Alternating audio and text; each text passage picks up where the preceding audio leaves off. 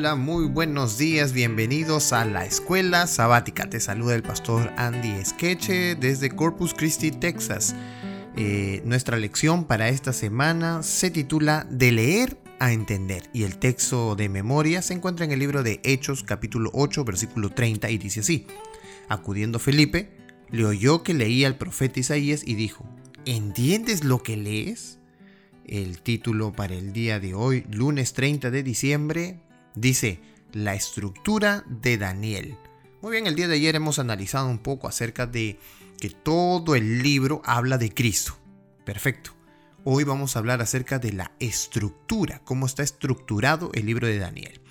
En primer lugar, la disposición de la sección en arameo de Daniel, de los capítulos 2 al capítulo 7, en parte Daniel escribió en hebreo y en parte en arameo. Así que entre el capítulo 2 y el capítulo 7 todo eso fue escrito en arameo. Esa sección revela la siguiente estructura que ayuda a reforzar el mensaje central de esa sección y del libro.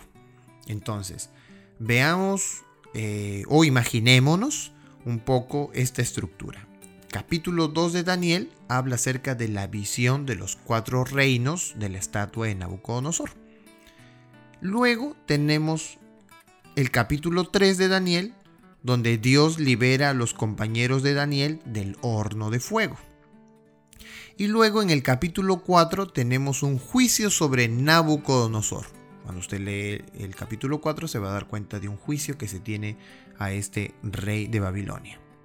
Sin embargo, el capítulo 5, muy parecido al capítulo 4, habla acerca de un juicio, pero ya no a Nabucodonosor, sino a Belsasar. Entonces ahí nosotros podemos encontrar esta estructura paralela, ¿verdad? El capítulo 4 con el 5 parecen llevarse en la misma dirección. Juicio sobre Nabucodonosor, juicio sobre Belsasar. El capítulo 6, Dios libra a Daniel del foso de los leones muy parecido a la liberación que tienen del horno de fuego en el capítulo 3, así que estos también están en un paralelo estructural. Y el capítulo 2 con el capítulo 7 también, porque en el capítulo 7 se da la visión de los cuatro reinos, pero a manera de otros símbolos, de animales. Entonces se habla de los mismos cuatro reinos en el capítulo 2 y en el capítulo 7. En el capítulo 3 y en el capítulo 6 Dios libra del horno de fuego y libra del foso de los leones. Y en el capítulo 4 y en el capítulo 5 se habla del juicio sobre Nabucodonosor y sobre el juicio sobre Belsasar. Entonces, en la primera sección en arameo, el foco central está en el juicio de Dios sobre el rey de Babilonia, tanto Nabucodonosor como Belsasar. Este tipo de arreglo literario que hemos visto sirve para resaltar el punto principal al colocarlo en el centro de la estructura. En este caso consiste en ponerles una letra, ¿no? Eh, A para Daniel 2, B para Daniel 3, C para Daniel 4 y otra vez repetimos C porque se da un paralelo, ¿verdad? Otra vez C1, por así decirlo, con Daniel 5, B1 con Daniel 6 y A1 con Daniel 7. Entonces, nosotros vemos ese, ese paralelo estructural. Dios les quita el reino a Nabucodonosor temporalmente y a Belsasar le quita permanentemente. Por lo tanto, el énfasis de los capítulos 2 al 7 está en la soberanía de Dios sobre los reyes de la tierra, ya que Él los, los pone y los quita. Claro, la Biblia dice que Dios quita y pone reyes. Una de las formas más eficaces de transmitir un mensaje y aclarar un tema es mediante la repetición. Por ejemplo, Dios le da al faraón dos sueños sobre el futuro inmediato de Egipto, en Génesis 4, 1 al 7. En el primer sueño, siete vacas delgadas devoran a siete vacas gordas. En el segundo sueño, siete espigas delgadas y arruinadas devoran a siete espigas de cereal de grano sano.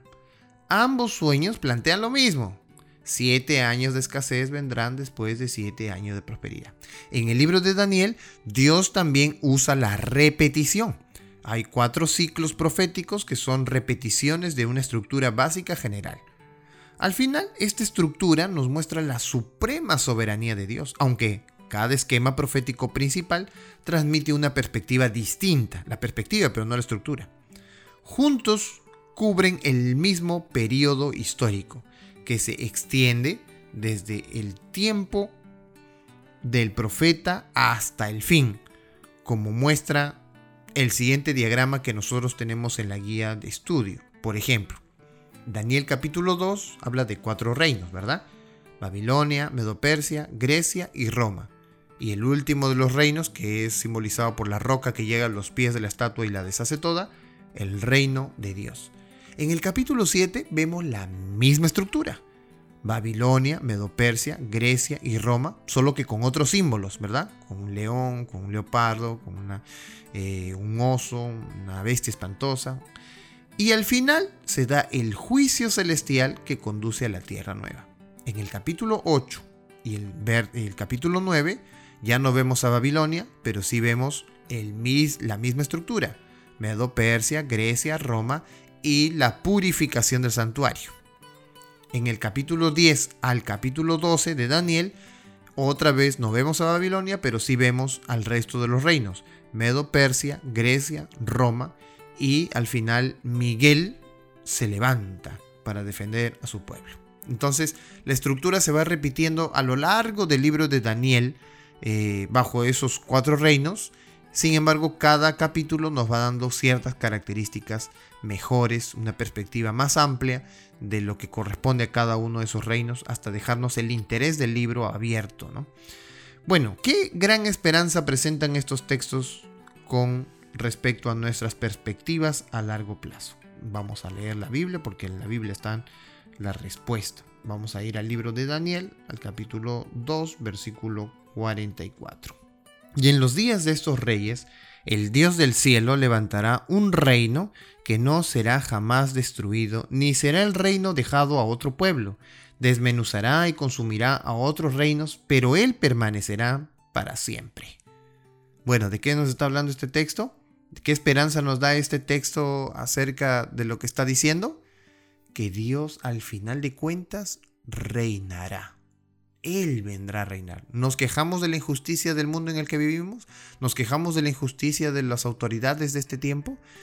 Sí, puedes quejarte ahora porque este mundo es un mundo de pecado, pero cuando venga el reino de Dios, la justicia y la misericordia serán parte de su reino y gozaremos de ese reino.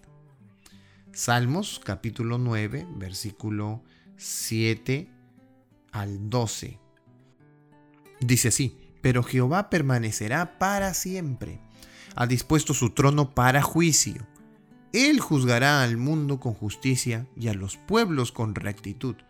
Jehová será refugio del pobre, refugio para el tiempo de angustia. En ti confiarán los que conocen tu nombre, por cuanto tú, oh Jehová, no desamparaste a los que te buscaron.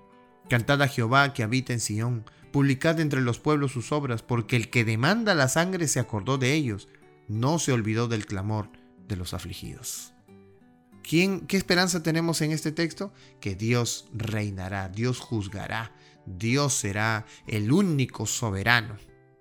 Vamos a otro texto en segunda de Pedro, capítulo 3, verso 11 al 13.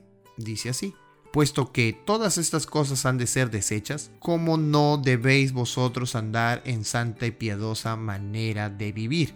Esperando y apresurándoos para la venida del día de Dios, en el cual los cielos, encendiéndose, serán deshechos, y los elementos siendo quemados se fundirán. Pero nosotros esperamos, según sus promesas, cielos nuevos y tierra nueva, en los cuales mora la justicia. ¿Qué esperanza nos pueden dar estos textos? Bueno, que al fin de cuentas este mundo va a pasar, todas sus injusticias y todo lo que hay en este mundo terminará, acabará, se irá, desaparecerá. Y el único que será el baluarte de la justicia será nuestro Dios, nuestro único Dios que es justo, que conoce los pensamientos, que conoce las intenciones del corazón. Él, Él será el único gobernante de todo el universo. Amén. Que el Señor te siga bendiciendo. Sigamos juntos estudiando la Biblia a través de la escuela sabática.